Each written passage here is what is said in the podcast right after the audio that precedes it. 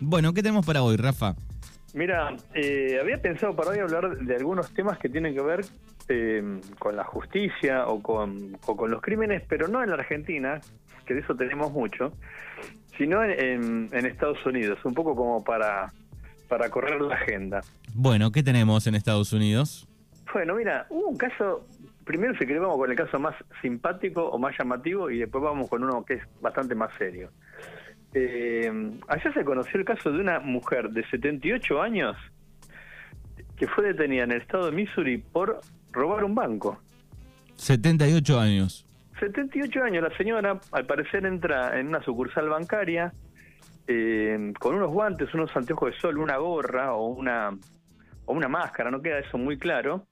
Le pasa una notita al, al cajero eh, bueno, y le dice que le entreguen miles de dólares. Al parecer son 13 mil dólares que se lleva. No queda claro si la mujer exhibe en algún momento un arma o le dice que está armada. Lo cierto es que efectivamente le dan el, dinero. Eh, inclusive parece que hay una imagen de una cámara de seguridad donde se la ve ella golpeando, viste, el, mostrador o el, frente de la caja, del cajero, como pidiéndole que se apure. Le entregan el dinero eh, obviamente la mujer se escapa. El auto había dejado su coche estacionado en, en el lugar eh, reservado para las personas que tienen alguna discapacidad. Bueno, la filman, obviamente, cuando sale, eh, se da el aviso a la policía que pone eh, un operativo en marcha. Bueno, y la detienen a los pocos kilómetros de, de donde estaba la sucursal bancaria. Se encuentran el coche, ella estaba con el coche estacionado no es que hubo una persecución tipo de película, ¿no? Encuentran el coche, imagínate la escena, ¿no? Bueno, piensan que puede ser un, un, peligroso ladrón, se acercan los agentes, abren la puerta y se encuentran con la señora. El relato de los medios de allá de Estados Unidos locales dicen que tenía un evidente olor a alcohol eh, y billetes tirados por, por todo el piso del, del coche. Eh, así que, viste, imagínate la sorpresa, ¿no? Pensaron que era que podía ser un peligroso ladrón o algo así. Bueno, y no, era una señora de 78 años. Pero ¿cuál es lo, más llamativo de esta historia?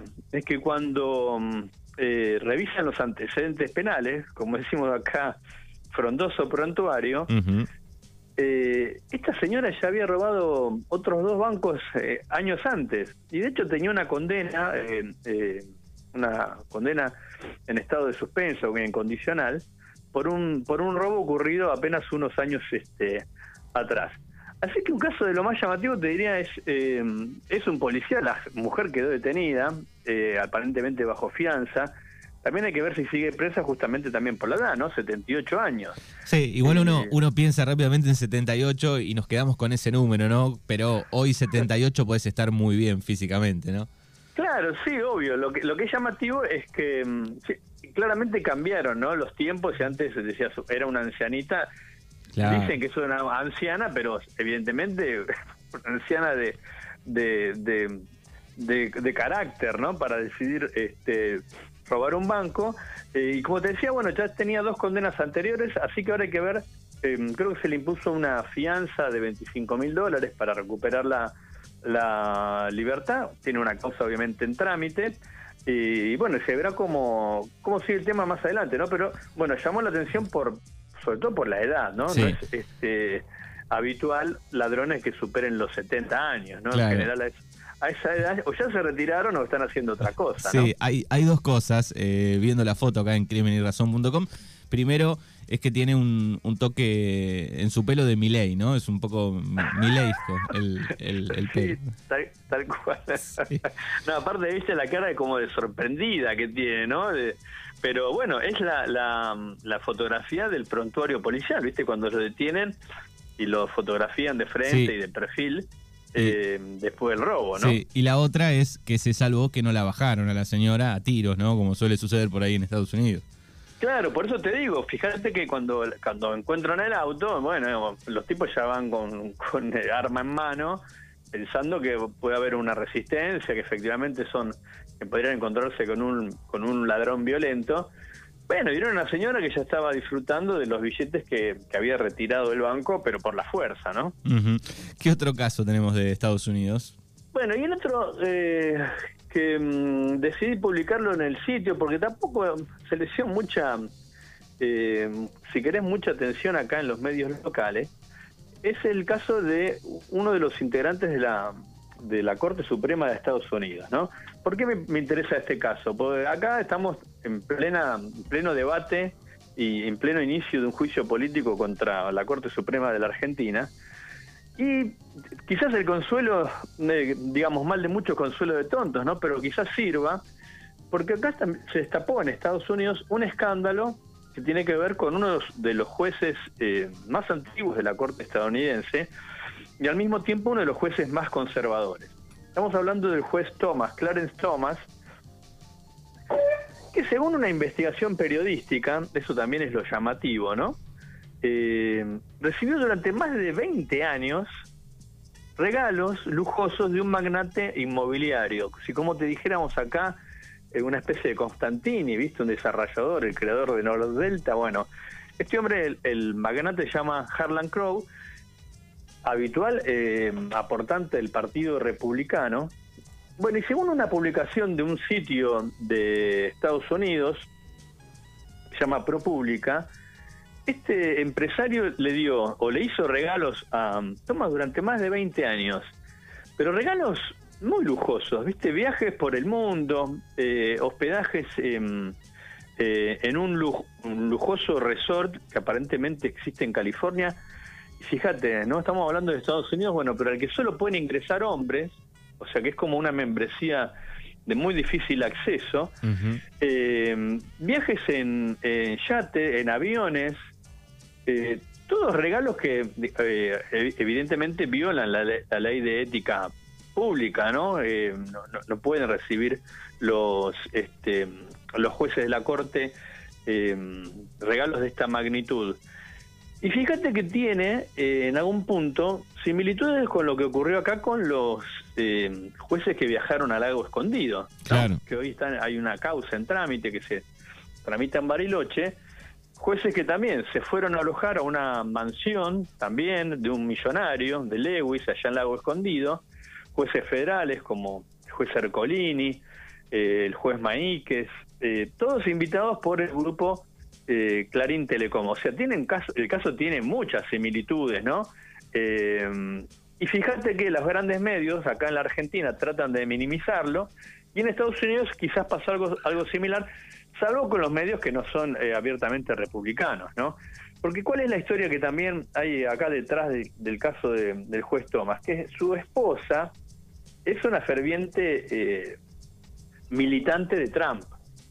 Eh, la esposa es, llamativo porque, por, por lo menos quizás nos puede llamar la atención acá, el juez es negro y la esposa es una mujer blanca y, fue em, eh, una de las em, como promotoras de, una campaña cuando Trump dijo que le habían robado las elecciones.